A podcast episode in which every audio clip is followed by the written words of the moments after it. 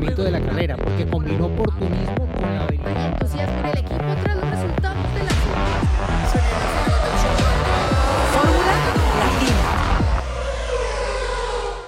Bienvenidos formuleros a otro episodio de Fórmula Latina. Después del Gran Premio de España han quedado cosas para analizar. Cada uno tendrá su punto de vista de la experiencia que vivimos.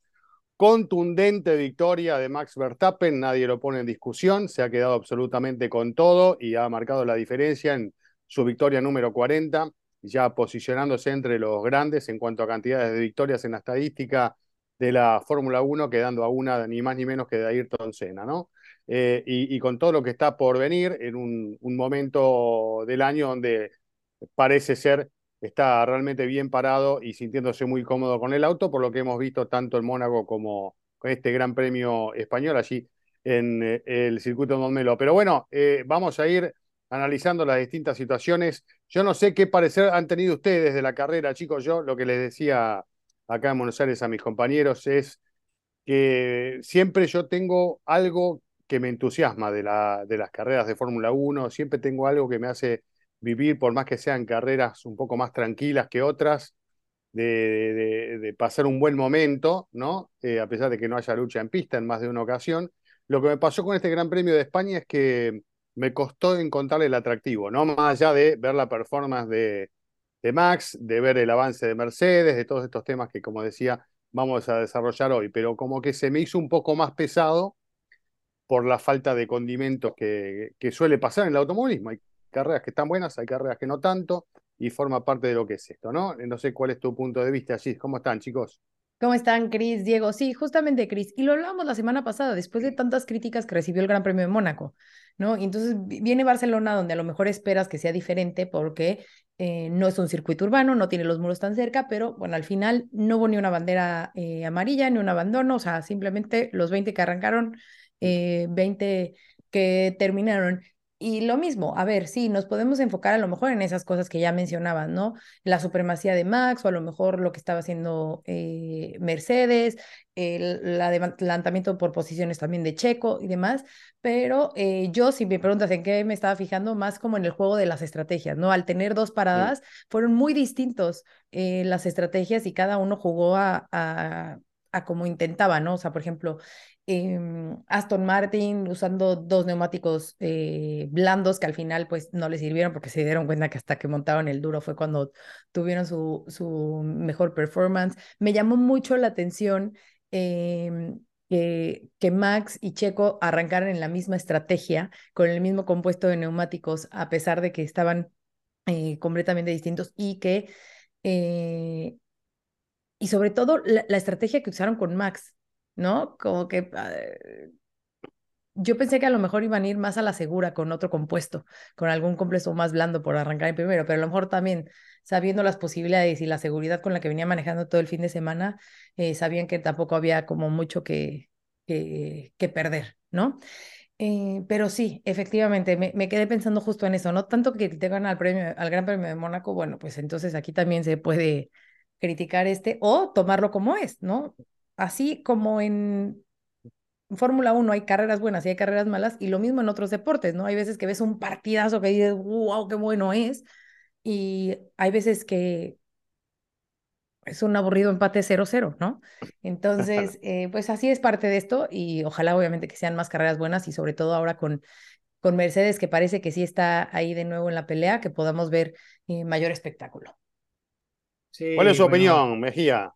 Saludos eh, chicos eh, y formuleros. Eh, pues a ver, yo, yo, yo creo que un poco siguiendo la línea tuya, Cris, eh, a ver, yo creo que siempre hay algo que, que ver en una carrera de Fórmula 1. A veces cuesta más que en otras, a veces todo es muy obvio y pues salta a la vista, pero otras veces toca como excavar un poquito más hondo para encontrar la sustancia, ¿no? Y esta vez fue una de esas en las que tocó como poner un poco más la lupa para entender realmente eh, dónde estaba lo jugoso de esta carrera, ¿no? Y pues un poco por la línea de lo que decía Giselle, obviamente la estrategia fue interesante.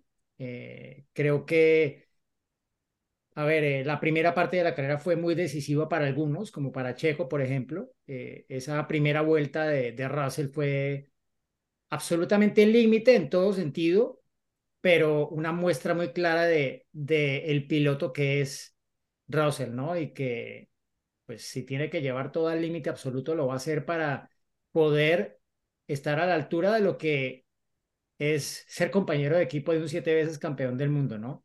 Que ha batido en el pasado, que el año pasado lo dejó un poco en la sombra en algunos fines de semana, sobre todo cuando consiguió esa victoria en Interlagos, pero que este fin de semana estaba haciendo todo lo contrario, ¿no? Y se quedó fuera de la Q3, mientras que Hamilton estuvo allí más adelante, ¿no? No acabó estando pues en, en esa eh, primera fila que, que ocupó Carlos Sainz, pero se veía que era la punta de lanza de Mercedes, ¿no? Pero no sé, votaron a Hamilton el piloto del día, pero para mí el piloto del día fue Russell, el, el domingo sobre todo. No el sábado, porque claramente falló en la calificación, pero a ver, eh, para mí el entretenimiento en la carrera o, el punto de interés, obviamente, cubriendo la carrera para México estaba en si, si Checo iba a ser capaz de conseguir el podio, que según le pregunté a Christian Horner en la parrilla, eh, las simulaciones dicen que acaba quinto. Más que eso, pues sería muy bueno, pero no, no creemos que más que un quinto lugar.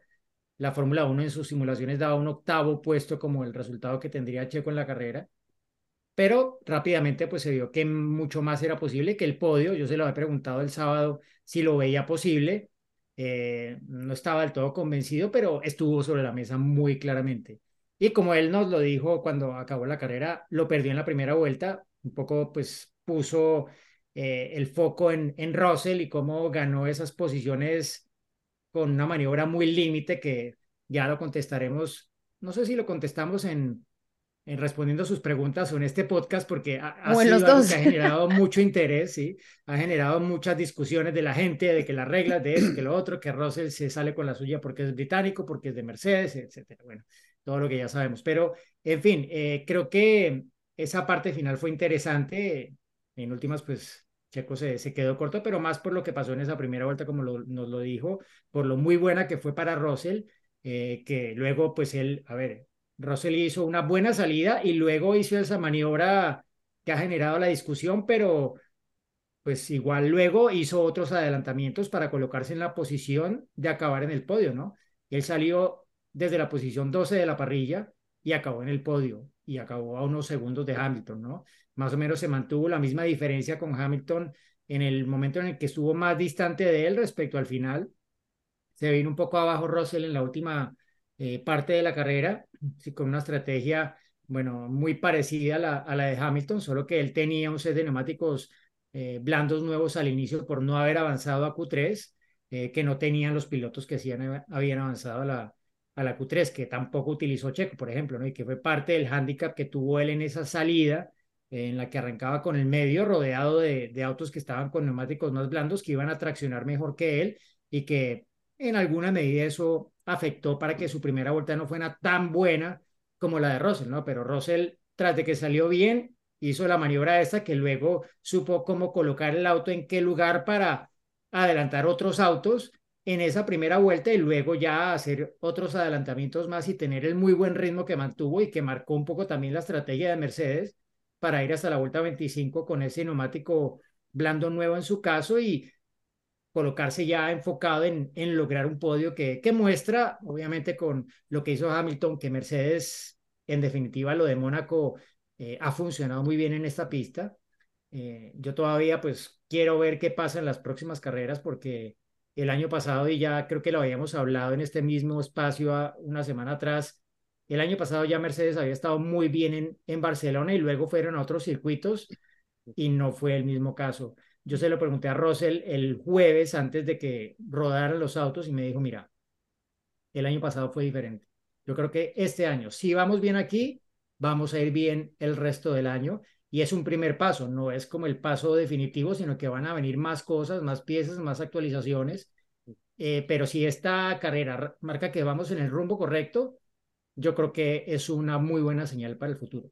Pues Bueno, a mí me parece- históricamente, sí. rapidísimo, Cris, históricamente les ha ido bien siempre en Barcelona, o sea, desde el 2014 siempre han estado en el podio, menos 2016 cuando fue que chocaron, y también las temperaturas, el que estuviera medio frito y demás, también le, les ayudó bastante a la, a la gestión de los neumáticos. No, yo creo que lo que viene es una muy buena referencia, ¿no? Ir a un circuito como el de Canadá y después a Austria, como que después de estas dos fechas que vienen queda claro si esto es para todo el año o no. Eh, circuitos muy distintos, eh, donde pueden llegar a demostrar eh, que, funcionan bien bajo todo concepto, ¿no? Así que bueno, veremos qué es lo que pasa en los próximos dos compromisos que van a marcar un poquito la tendencia.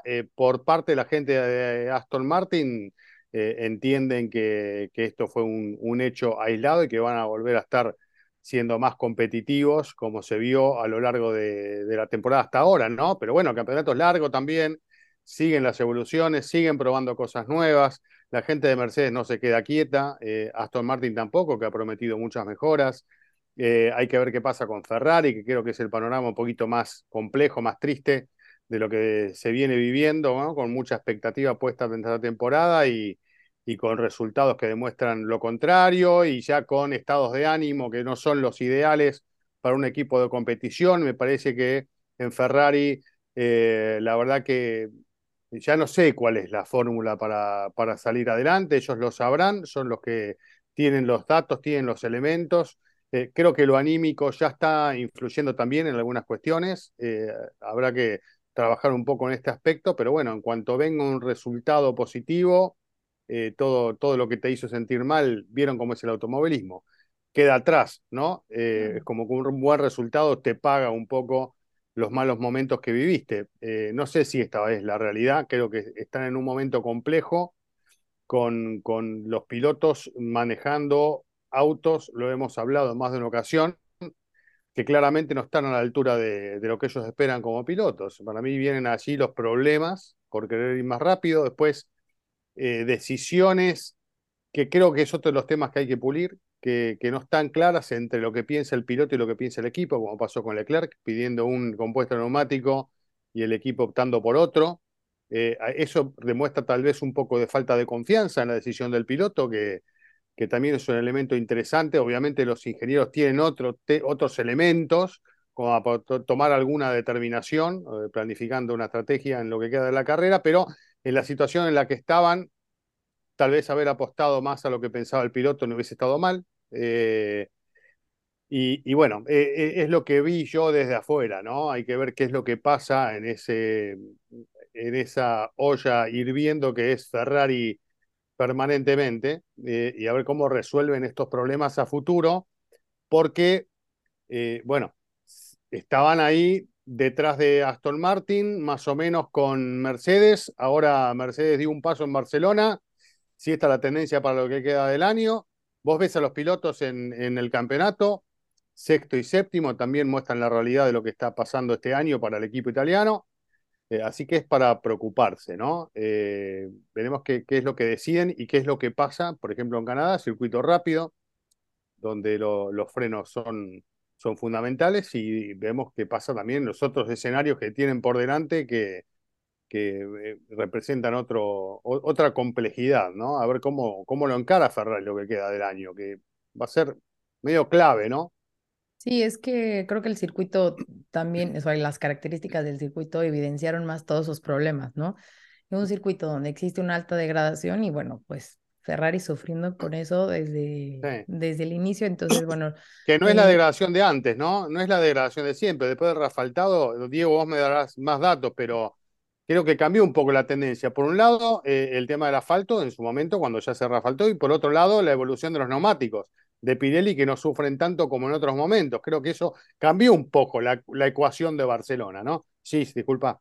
No, no, y también lo del el, el, cambio en la pista, ¿no? O sea, la última, la última sección que, que fue modificada, también obviamente eso eh, a, afecta o beneficia al espectáculo según obviamente cada, eh, cada equipo, pero bueno, para terminar y que Diego explique esa parte de los neumáticos, se la pasaron simplemente, digo, Charles con lo que ya decía, sí tuvo un eh, pésimo, pésimo domingo, pero por lo menos Carlos, pues, eh, intenta, en vez de buscar ir al frente, ¿no? Y tratar de, de, mantener esa posición, pues simplemente lo que se la pasó haciendo toda la carrera es tratar de, de gestionar esos neumáticos y no seguirlos desgastando para mm, tratar de no perder más terreno, ¿no? Entonces, en vez de estar concentrado en, en ir a atacar, pues simplemente el, el tratar de mantenerse, o sea, esa es la, la, cuestión de Ferrari, ¿no? El ritmo de carrera y la gestión de neumáticos en este trazado, bueno, pues se vieron... Eh, o sea, se, se magnificó todos esos problemas y, o sea, no puedes competir cuando lo único que tienes que, lo único que puedes hacer es tratar de, de mantenerte. Sí, sí, yo creo que. O sea, ¿Puedo tomar un mate? La...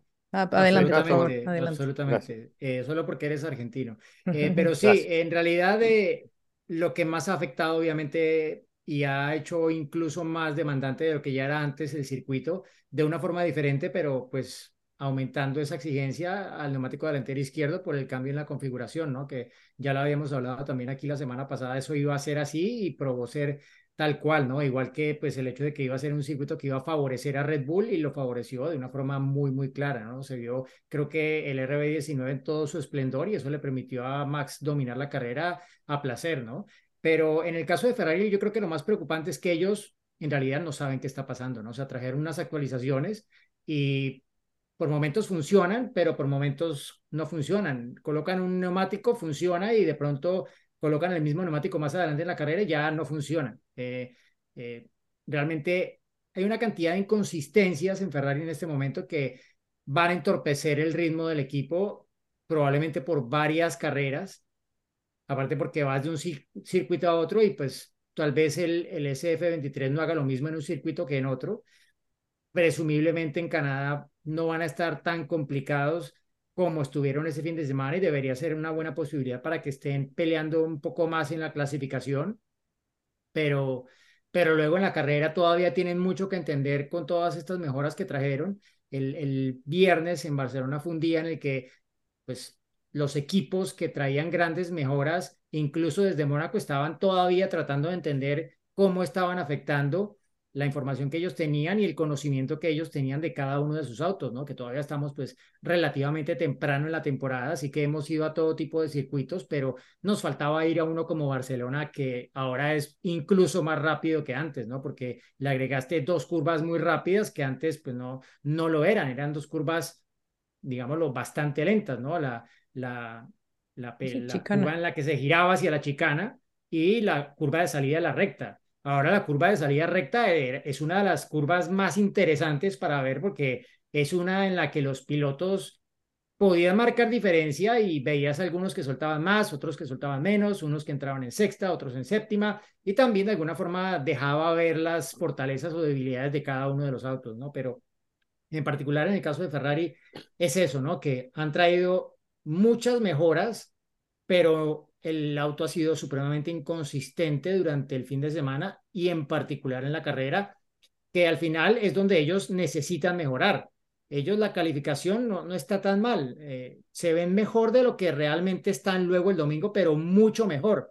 Entonces yo se le preguntaba a Leclerc el jueves y me decía, sí, tenemos que efectivamente encontrar un mejor equilibrio entre la velocidad que tenemos en calificación y en carrera pero definitivamente necesitamos mejorar el ritmo en carrera, que no solo es la degradación, y es algo que me decía también Carlos Sainz, no es solamente la degradación, aunque como bien lo decía Giselle, eso lo limitó el, domingo, pero que no era solamente eso, es que el auto, por alguna razón, no es tan rápido el domingo como es el sábado. Eh, obviamente hay mil variables que pueden causar eso, pero obviamente si le sigue pasando, después de todas las mejoras, es porque Ferrari tampoco sabe por qué. Y eso es lo preocupante, ¿no?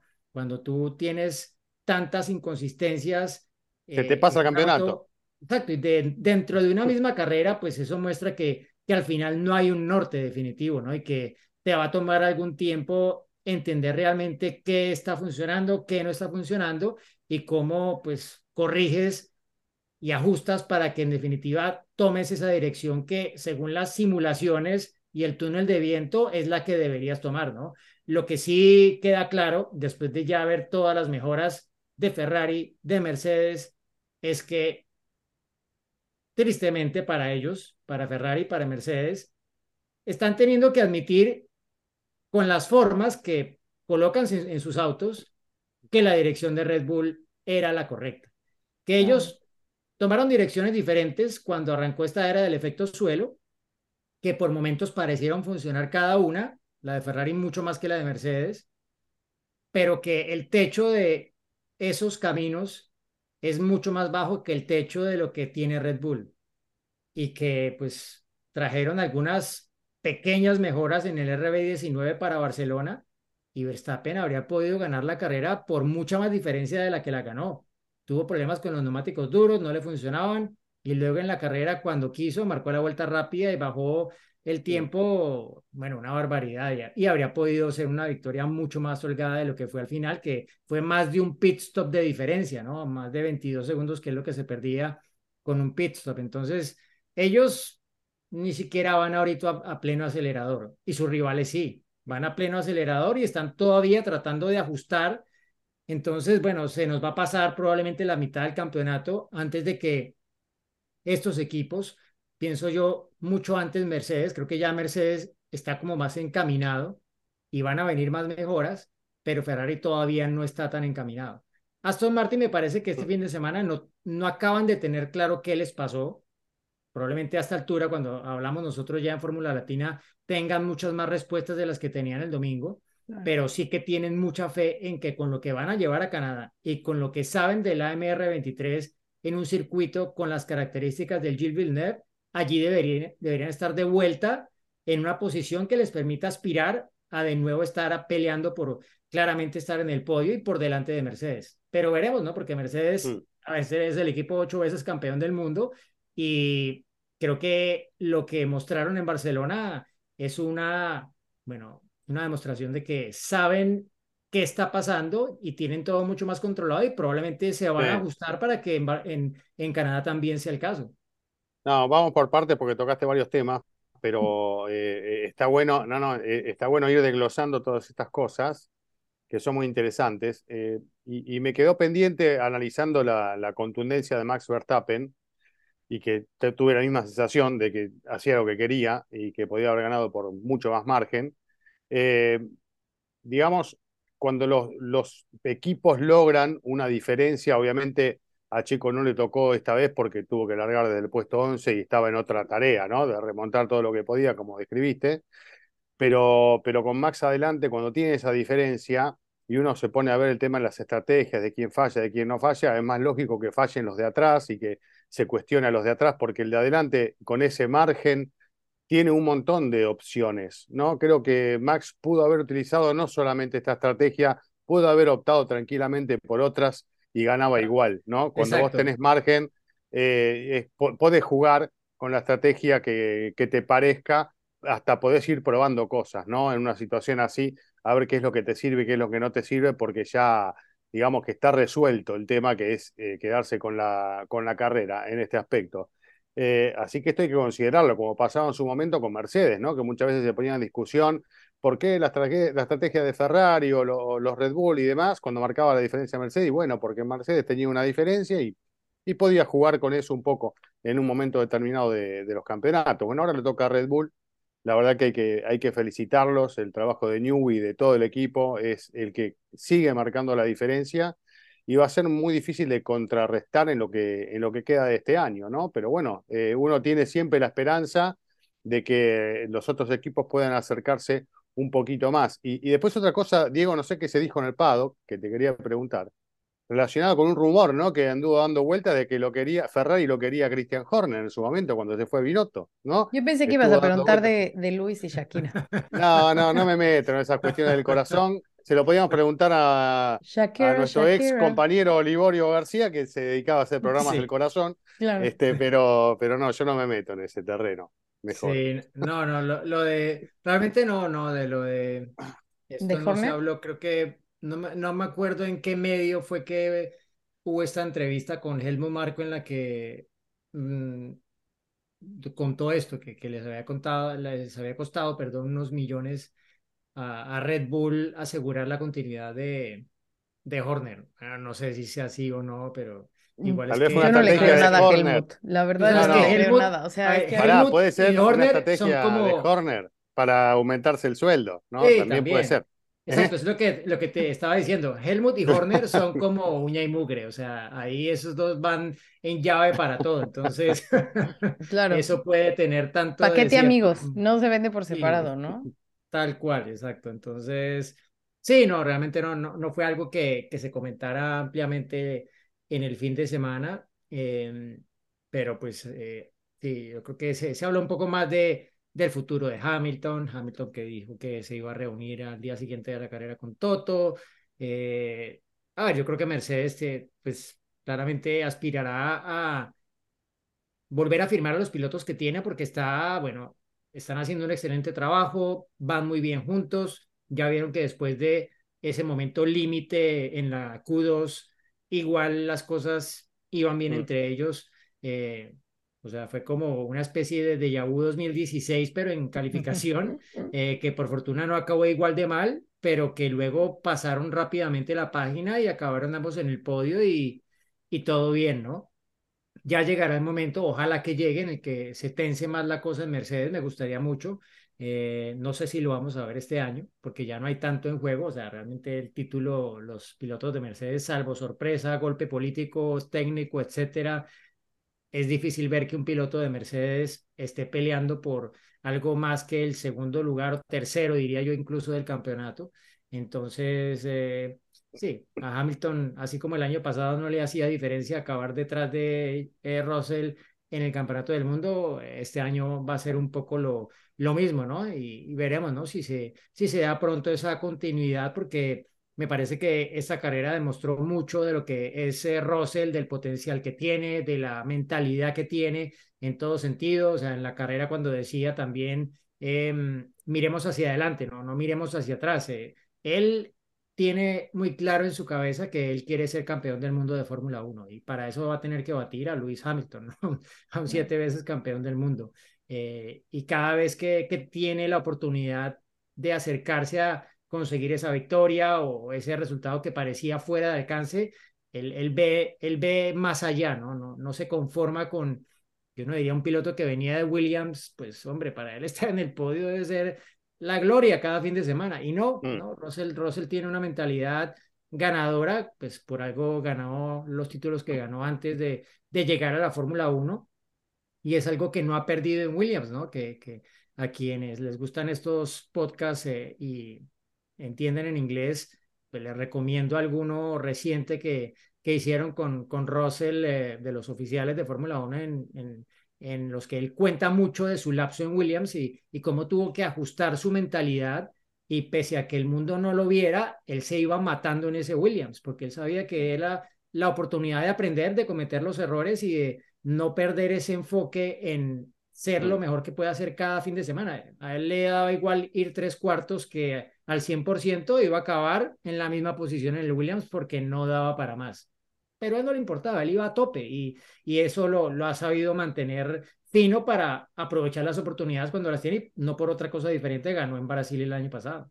Oye, la parte chusca, obviamente su mensaje de radio, ¿no? O sea, de que eh, hay, hay lluvia en la, en la curva 5 y de repente de, bueno, si nadie más reporta, creo que es el sudor, mi vida. Pero o eso era como broma, ¿no? Porque, o sea, pues que no, pero al principio, el sudor con él al principio lo había dicho. Él lo dijo al principio, después pasó un tiempo hasta que dijo lo de la transpiración. Entonces, cuando él lo dice, yo que voy tomando nota de todo lo que va pasando, yo tomé nota, bueno, empezó a llover en la lluvia. tal lado. Claro, y además y cuando pasa eso... En, o sea, cuenta que salió el mensaje de radio de, de George y después entró Checo y yo hasta estaba viéndola y decía yo, no puede ser que, lo haya metido ahorita, claro, sí, decían, no puede ser que lo haya metido ahorita, se deberían de haber esperado. Y de, repente, pues claro, no llegó la lluvia nunca. Sido, y luego... Hubiese sido genial que alguien ponga las intermedias en ese momento. imagínate, imagínate, así. Oye, pero bueno, fuera, fuera, claro, Alonso al revés de, la, de la carrera pasada. Pero bueno, ya eh, hablando en serio, este, eh, también de, de, Mercedes, al final de la, de la carrera le preguntó Nico Rosberg a, Toto, ¿no? Que por qué esperaron tanto para hacer este cambio, para hacer esta evolución, ¿no? Que, que si sabían desde el principio que no iban en la dirección correcta, porque se recordarán que, o sea, antes de la primera carrera ya Toto dijo, este año no vamos, ¿no? Mm. Eh, y Toto explicaba todo el proceso, ¿no? Que muchas veces nos cuesta creer, ¿no? Pensando en los millones que tienen y que es la máxima categoría, que a lo mejor pensamos es como, ay, bueno, pues si ya dijeron que no sirve, pues mañana que pongan piezas nuevas, que cambien el auto y que, que se echen a correr, ¿no? Pero Toto explicaba es que no es tan fácil como eso, ¿no? O sea, hay que estudiar el por qué, obviamente basándose en todo, además, el límite de presupuesto, ¿no? Y que no pueden cambiar totalmente el auto, ¿no? O sea, sino que tenían que encontrar esas mejoras con base al auto que, que ya tenían y es, o sea, eh, haz los bocetos, ¿no? Prueba, eh, prueba, error, prueba error, prueba error.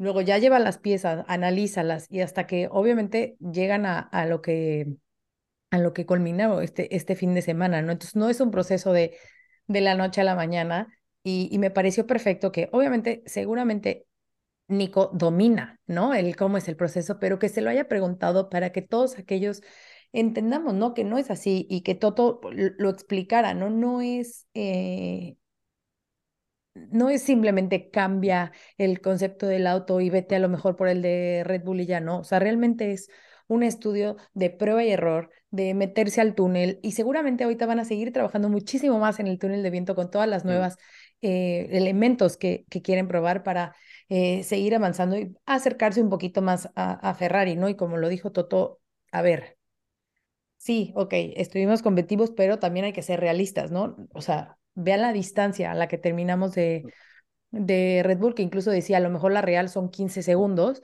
pero que todavía hay mucho que, que trabajar para seguir em, progresando y seguir en esta evolución. Y a lo mejor, como lo mencionaba Diego, ya no es lo que pasa este 2023, que seguramente será más a esa eh, probar y ver en dónde van, sino ya pensando en lo que va a ser para el 2024.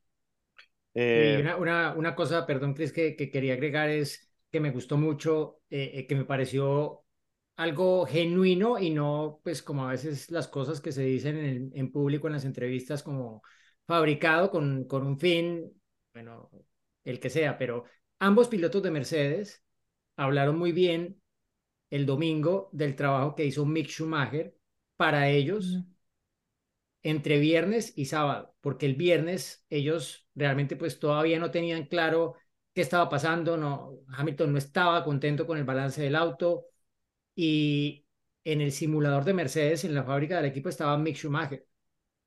Él se dedicó a hacer una cantidad de pruebas de posibles puestas a punto, ya retroalimentando lo que habían hecho en pista en las prácticas libres 1 y 2. Eh, estuvo hasta la madrugada, según contaron con, con los ingenieros en el simulador, y todo eso que hicieron de trabajo fue la base para luego dar ese salto en calidad que dieron el sábado y el domingo, obviamente, porque ya una vez entran los autos a parque cerrado el, el sábado, ya, ya no puedes modificar la puesta a punto, ¿no? Ya es muy poco lo que puedes variar. Entonces, eh, qué bueno que, que hayan pues dado ese espaldarazo a Mick Schumacher de, de que su trabajo realmente valió de algo, porque para, igual, para, para Mick Schumacher debe ser pues un año muy frustrante en el sentido de pues que él lo pueda estar haciendo muy bien en su trabajo, pero e, eso realmente como que no, no ni se va a ver, ¿no? Y la gente no va a saber si pues él tiene el nivel, realmente está aportando algo o está solo ahí por el apellido y por la cercanía que tenía con el equipo Mercedes y, y me pareció muy bueno y yo creo que es algo realmente sí genuino, ¿no? Porque no se habla mucho del trabajo de estos pilotos y que ya en el pasado habrá tenido importancia también, pero en los años gloriosos de Mercedes, obviamente mucho menos, ¿no? Pero ahora que la están pasando mal y que tienen realmente que remontar todo ese trabajo, cobra mucho más sentido y, y qué bueno ahora también que Mick Schumacher haya tenido ya la oportunidad esta semana de, de pilotar ese W14 por primera vez en pista. Eh, dos temas para, para consultarlos. Uno livianito, eh, que es eh, que quiero que me lo conteste Cisel, porque como ella tocó el tema de como ella tocó el tema Hamilton Shakir y yo la interrumpí, eh, por ahí tiene algo de información que quiere compartir con nosotros. Así que empecemos con eso. No, sé si hay algo. ¿eh? No, no, ninguna. O sea, yo de ah, verdad me enteré, me enteré por todas las fotos que están en, en redes, ¿no? Eh, pero ojalá, ¿eh? Me gustaría esa pareja, fíjate. Ah, no, a mí me encantaría. Me gustaría, me gustaría. Por eso decían que. Y por fin se me haría que, que Luis haga sus clases de español, porque me las prometió desde 2011. No, pero por eso decían que Hamilton estaba cerca de Ferrari, me parece, ¿no? no lo sé, no lo sé, no lo sé. Pero, eh, Sí, porque en vez de irse a tu, por el Twingo, se, se me olvidó la marca del Twingo. Pero a ver, ojalá que uno de los dos rumores sea cierto. O lo de ¿Eh? Ferrari o lo de Shakira. Por lo menos que uno se haga realidad. Claro, Tal vez claro. partió de ahí el tema. Pero bueno, Eh, eh, terminan vinculando con otra cosa. Sí, Pero bien. y, y bueno, otro Sí. tema, no sé si, si ibas a tocar tú el tema de Checo, Sí, que sí no, me gustaría tocarlo. Exacto, no, yo ¿Sí? quiero, no, yo, yo lo que quiero plantear que, que a ver qué opinan ustedes, eh, y tal vez vos digo que estuviste ahí adentro, si hay alguna campaña en contra de Checo, ¿no? Porque cuando las cosas no salen, eh, eh, uno empieza a ver en distintos medios y de figuras importantes comentarios que, que no suman nada, ¿no? Tal vez con algún interés. Nombres, por favor. Helmut Marco es uno de Ah, ellos. te voy a eh, decir, te voy a decir que Nico Rosberg es otro de ellos, eh, que incluso preguntándoselo a Horner en una entrevista, y hay otros más. Tal vez, no sé si habrá algún tipo de interés eh, con, con- con algún piloto joven que, que quieran subir ahí o no, pero eso ya no lo manejo yo. Pero eh, a veces noto como que hay una, una campaña que no suma a favor del mexicano, que, este, bueno, viene de un arranque de año que no fue malo, de repente en, en Mónaco las cosas no salieron bien. Acá no fue de, de sus mejores fines de semana, se pudo recuperar bastante bien en, en carrera. Evidentemente no se está sintiendo cómodo con el auto, pero viste cómo yo no soy partidario de eso, que, que- que- de quedarse simplemente con el resultado de la última carrera, pero a veces es así, ¿no? Como que todo lo que pasó antes no importa, lo único que importa es el resultado de la última carrera. Eh, y, yo creo que en este nivel no hay que quedarse solamente con la última carrera, más allá de que está claro que este, Verstappen está en un nivel tremendo y que Es va a ser muy difícil de pasa, poder Chris. bajarlo de ahí, ¿no? Te voy a decir que yo creo que ese es el problema de Checo, que Max es su compañero de equipo, ¿no? Entonces tienes a un extraordinario, súper, ponle Mm. el adjetivo que quieras, a Max Verstappen, ¿no? Entonces, obviamente siempre va a estar en la lupa, ¿no?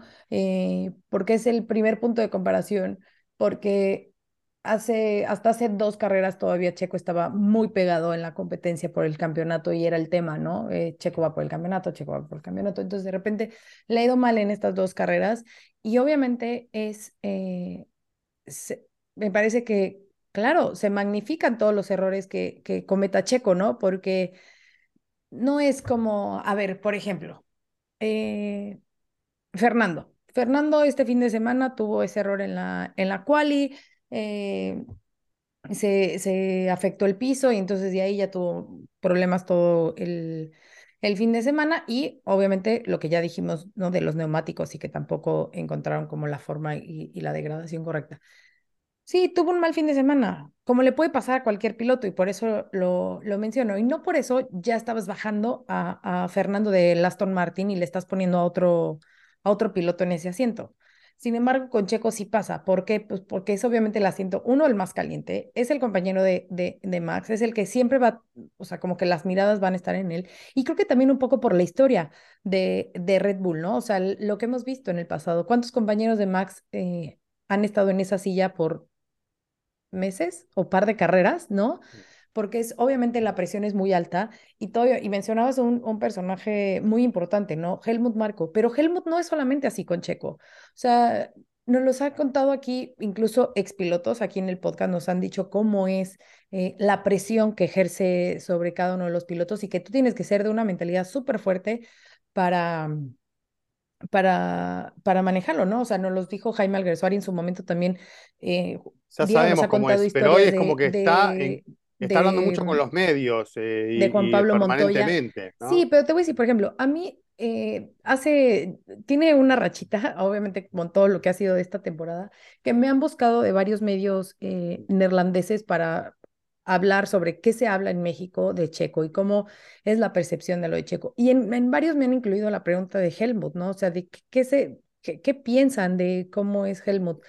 Y creo que es parte de, de lo que, como que si él hace un tipo de comentario y nosotros le damos más bola, ¿no? Y seguimos, como que les, como que sigues alimentando al monstruo, ¿no? Yo te puedo asegurar eh, que Checo ni siquiera se entera, o a lo mejor sí, obviamente, porque está dentro del equipo, pero como que a Checo seguramente se le resbalan todos los comentarios que haga Helmut, porque sabe, o sea, sabe el, el, el, personaje que es y de la forma que es. No digo, y no justifico, y no creo que esté bien lo que haga Helmut, ¿eh? ojo, para nada. O sea, yo estoy totalmente en contra de las formas y de su, su manejo con los pilotos y cómo los presiona, porque, y ahora que tanto se está hablando de la salud mental, bueno, pues Helmut debería empezar por eso, ¿no? Porque obviamente los afecta demasiado. Pero Checo llegó ya a Red Bull muy maduro, muy distinto a lo mejor de otros pilotos que llegaron mucho más jóvenes. Y yo creo que lo que él pueda decir por lo menos a Checo, no le importa. Y entonces tampoco a nosotros nos debería de afectar. Obviamente entiendo lo que es la prensa y eh, el crear este tipo de historias, pues siempre va a dar más clics y vamos a leer ese tipo de cosas para ver las reacciones, pero yo creo que ni siquiera deberíamos enfocar nuestra energía en eso, o sea, más bien es por el otro lado, o sea, Checo no puede tener este tipo de fines de semana si quiere, obviamente, pelear por el campeonato. Tiene el mejor auto de la parrilla, o sea, leía mucho, no, carrerón de Checo, carrerón de Checo. Sí, hizo muy buena carrera, obviamente, porque remontó posiciones, pero tiene el auto para hacerlo, ¿no? O sea, si hubiera estado en un auto menos competitivo, a lo mejor sí, eh, sí sería de, wow, con todas las posiciones. Y lo que comentaba Diego, a lo mejor por la, la simulación de carrera, ¿no? Que, que esperaban que, que, que tuviera menos posiciones o que adelantara menos posiciones, pero yo creo que con el auto que tiene, y con las características del manejo de Checo, por supuesto que podía ir a más, ¿no? Y por supuesto que, que hizo una gran carrera y por eso terminó en esa, en esa posición. Ya después ahí yo creo que más el tema es eh, si realmente tenía que gestionar esos neumáticos en ese último stint y no eh, apretar para alcanzar a, a, George. Creo que ese es otro tema en el que también podemos eh, hablar, pero creo que en eso es en lo que nos debemos enfocar, Cris creo yo, ¿no? O sea, en mi, en mi opinión, y no tanto en lo que diga Helmut, que hasta lo estábamos diciendo, o sea, a lo mejor salió y dijo lo de Cristian para eh, venderlo o de alguna forma amarrar más, no sé, pero creo que personas con, con ese tipo de comentarios y que afectan tanto, o sea, a ver, no dudo que algo bien haya hecho, que por algo lleva tantos años en Red Bull, ¿eh? O sea, obviamente, pues sabe del negocio, ¿no? Eso me queda clarísimo pero su forma para mí pues no, no es la correcta, entonces yo por eso como que digo... No, y aparte hay que, hay que hacer un ejercicio, yo no, no, no es que sea ni procheco, a mí me da lo mismo, soy lo más objetivo que puedo, eh, reconozco el trabajo y el esfuerzo de, de, todos los pilotos para estar donde están, porque son 20 nada más los que están eh, corriendo en Fórmula 1 y eso hay que destacarlo siempre. Eh, ahora digo hacer un ejercicio, cada uno tendrá su candidato y su favorito Sáquenlo a Checo del, del, Red Bull, díganme de la parrilla, ¿a quién pones en ese auto que le gane el campeonato a Max Verstappen? Háganlo, Fernando, es que, Fernando. Es que, a ver, Chris, no sé. Que hay que empezar no por algo. Hay que empezar no por algo. Eh, ¿Realmente quiere Red Bull alguien que le gane a Verstappen? Yo no estoy tan seguro. Claro. Por algo tienen a Checo ahí también. O sea, claro. eh, ellos han tenido esa jerarquía un poco dentro del equipo, aunque no manifiesta en público, a ver, se entiende entre líneas que, que es así, fue con Fettel. Exacto, eh, tienen a su, a su favorito. Exacto, y ahora tienen en Verstappen a su caballo ganador, ¿no? Eh, claro. Creo que pues eso es bastante obvio y, a ver, no, no, se puede tapar el sol con un dedo, ¿no? Eh, el tema es que, a ver, para cerrar el tema de Marco, yo lo conozco desde 1900 96, cuando tenía su equipo de Fórmula 3000, hoy en día Fórmula 2, y Juan Pablo Montoya era su piloto. Yo estuve en Graz, donde, tiene, donde tenía la sede de su equipo, donde tiene hoy en día sus hoteles, etcétera. Y pues yo, yo vi cómo era, cómo era él con los pilotos. Y a ver, era, era igual que esa, esa hora. Es su forma de trabajar, su forma de operar. Le ha dado resultado para sacar los mejores pilotos cargándose no sé cuántos otros en el camino, pero pues es como él opera y punto. Red Bull lo apoyaba así porque le ha dado los resultados que están buscando, les consiguió a un Vettel, ahora les ha conseguido un Verstappen y eso pues de alguna forma avala que su método funciona más allá de que realmente Verstappen no haya sido un producto de Red Bull como lo fue tanto Vettel, o sea, Verstappen lo sacaron cuando ya estaba prácticamente hecho de la Fórmula 3 eh, tenía la oferta de Mercedes, tenía la de Red Bull, Mercedes no le podía asegurar un asiento en Fórmula 1, Red Bull tenía un equipo B con el que sí podía darle el asiento al año siguiente de la Fórmula 3 y lo subieron y por eso sigue hoy en día con Red Bull, aparte porque ha tenido finalmente el, el auto para pelear un título mundial, ¿no? Si, si no lo hubiera tenido Max con, con Red Bull, tal vez ya se habría ido a otro equipo, eh, no lo sé, pero, pero es la forma de trabajar de, de, de Helmut Marco, tirar a, a, romperte y si no aguantas, pues chao, muy triste. Claro. Pero Checo, pues a ver, Checo ya no es un piloto de 20 años, ya es... Lo que dije. Un hombre grande y que no se va a dejar romper por una cosa de estas después de todo este tiempo, ¿no? El problema más grande que, que Checo tiene que manejar mentalmente cada fin de semana es compararse con Max. Es donde, como lo dice Giselle, se rompió Albon, donde se rompió Gasly. Están rehaciendo su carrera o la han sabido rehacer, pero pues ya Red Bull no van a volver, muy seguramente. Eh, ¿A quién podrían colocar allí? No sé, si en un momento dado la prensa británica viene presionando para que tal vez un Lando Norris pueda tener esa mm. oportunidad. Pero vuelvo y digo, ¿eso le interesaría realmente a Red Bull? ¿Quieren generar una lucha interna que probablemente, pues, sí, va a ser muy linda de, ver para la gente, pero probablemente no se alinee con su forma de operar y con sus objetivos al 100%. No lo sé. Eso habría que preguntárselo a ellos. Creo que si le preguntan hoy en día a, el Marco a Christian Horner, les van a decir que están contentos con su pareja de pilotos, punto, aparte porque está firmada también para la próxima temporada y en el caso de Verstappen para más años todavía. Entonces, eh, el problema es que, claro, eh, cuando tú estás en un asiento tan, tan codiciado, todo el mundo te va a querer bajar de ahí claro. a toda costa, ¿no? Y todo el mundo te va a empezar a, a hacer la, eh, la tumba de, alguna forma y se entiende que si hay sectores de la prensa británica que lo quieran hacer para favorecer las opciones de alguno de sus pilotos porque tienen varios y algunos que vienen subiendo en la, en la escalera hacia la Fórmula 1, pues hombre, se, se, se, va a dar, ¿no? Eh, Además te voy a decir otra cosa, bueno, les voy a decir otra cosa, sin afán de obviamente de decir, ay, este, voy a defender a Checo y ay, a lo mexicano, así, creo que también por algo sigue ahí, porque ha hecho un buen trabajo, ¿no? Sí. O sea, independientemente de las malas carreras que a lo mejor tenga, haya tenido estas dos o demás, eh, ha tenido un buen desempeño con, con el Red Bull, ¿no? Tanto en trabajo de equipo como de forma personal. Entonces, por algo también sigue ahí, ¿no? El problema, el problema que pienso yo que está teniendo Checo en este momento es, bueno, como, como este mal bache de carreras, sí, sí, o sea, Checo, y nos lo dijo eh, en, eh, Fox Sports y bueno, en varias entrevistas lo ha dicho, lo que necesitaba este año era, era ser consistente, porque ese ha sido un punto de Checo a lo largo de su carrera en la Fórmula 1, que contrasta fines de semana impresionantes, que tú dices, es que Checo puede, tiene con qué ser campeón del mundo, pero luego llegan otros que muestran otra cara diferente y, y no te dan esa misma imagen que te generó ese muy buen fin de semana ok, cuando tú estás en el medio de la parrilla, tal vez eso no, no se nota tanto. Pero cuando estás en el mejor auto de la parrilla, eso se va a notar cada fin de semana. Y cuando tienes a tu lado eh, a un piloto que rara vez tiene un mal fin de semana como Max Verstappen, pues vas a quedar muy expuesto cuando lo tengas tú. Aparte porque darle la talla cada fin de semana implica estar a tu 100% todo el tiempo. Porque así es Verstappen. Verstappen está al 100% desde la primera vuelta. o sea, este fin de semana fue impresionante. Cuando había la oportunidad de una vuelta rápida, Max la cerraba, pero en la primera y le marcaba diferencia a Checo de varias veces. Y, o sea, y es que él es así desde la primera vuelta de las prácticas libres. Checo no es así y hay pocos pilotos que son así. Y es difícil para un piloto mentalmente salir y después de la primera vuelta preguntar el tiempo del otro y que te, te, lo digan y tú empieces a preguntarte de dónde sacó tanto tiempo. Claro. ¿Cómo voy a llegar a ese tiempo?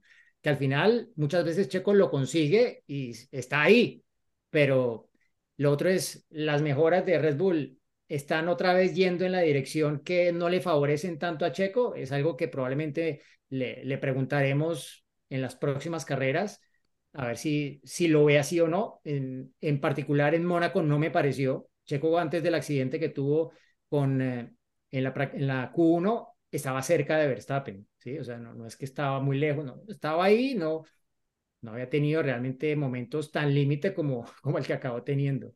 Em, y luego en el Gran Premio de España, sí, desde un principio le, le marcó gran diferencia eh, Verstappen, pero Checo estaba contento el viernes, o sea, él, no estaba como, no, el, auto está fuera, no, nada, estaba contento, pese a que acabó unas décimas atrás, él había probado los dos pisos que había llevado Red Bull para que el equipo tuviera la información, aparte que es bueno para Checo haber probado las dos cosas, tener el contraste y saber qué le daba además el otro, más allá de estar un paso atrás en la evolución de la puesta a punto respecto a Max, que lo tuvo las dos prácticas libres del viernes. Pero a ver, es una cosa y la otra. tienes que sacar lo bueno de lo que te dieron y no mirar lo que no te dieron.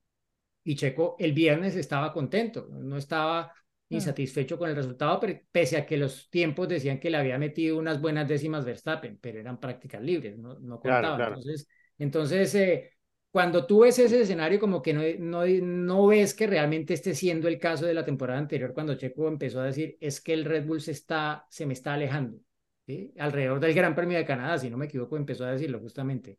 Entonces, sí, el Checo se gastó, se gastó una vida, así, hablando en términos de, de los jueguitos, de, de los videojuegos, se gastó una vida en, en Mónaco algo más se gastó ya también en este gran premio, porque cuando tú tienes un auto tan superior, tienes que acabar como mal detrás de tu compañero de equipo. Segundo, no puedes acabar ni tercero ni cuarto, tienes que acabar segundo. Y más si quieres pelear el título del mundo. Mm. Pero ya con 53 puntos de diferencia, dos carreras de por medio, o sea, Max puede no correr las próximas dos carreras y va a seguir liderando el campeonato. Mm.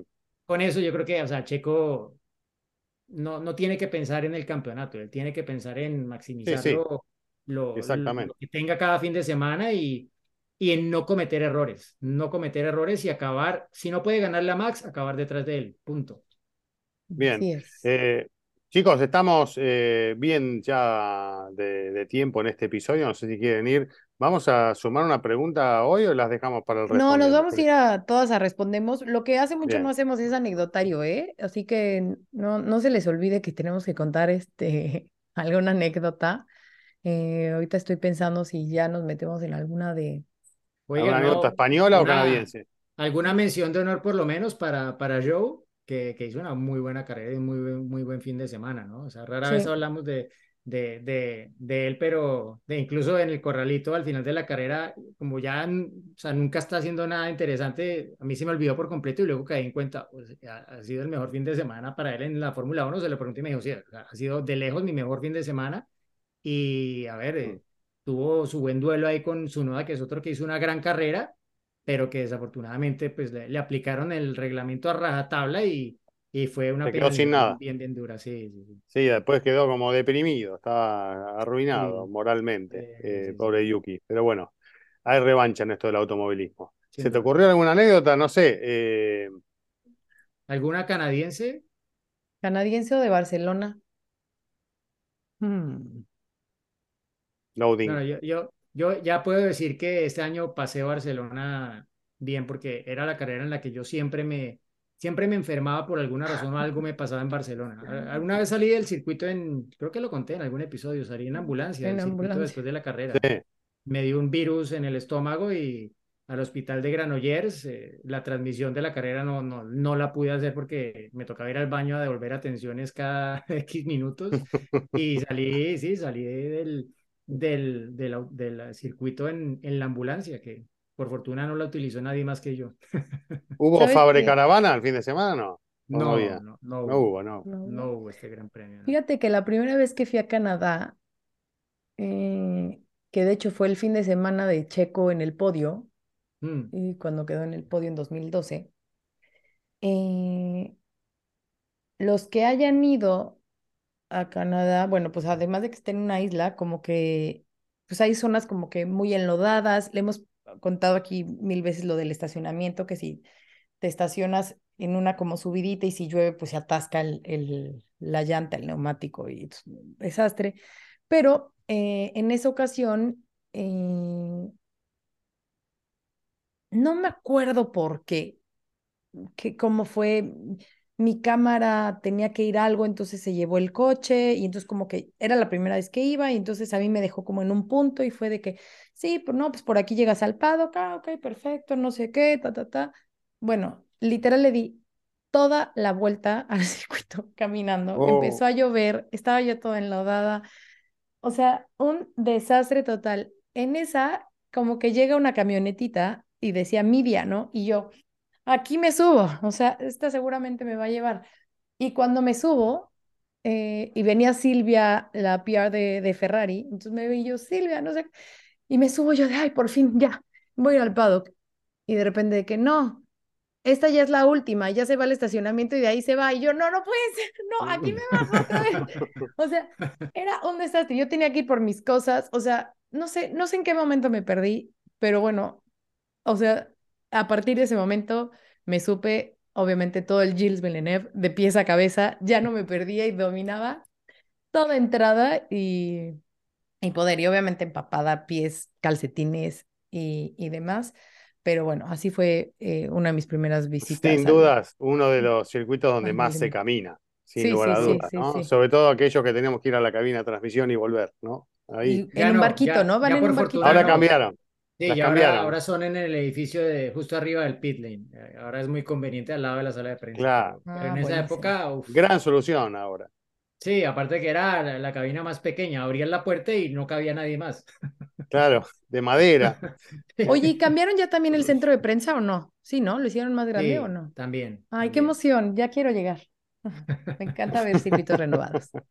Ahí Ah, estaremos. es un lindo gran premio para Mejía, ¿eh? Por todo lo que se monta Fox en el centro y demás. Sí, Pero bueno, la ciudad se, vuelta, se, se vuelve total fiesta. Es padrísimo.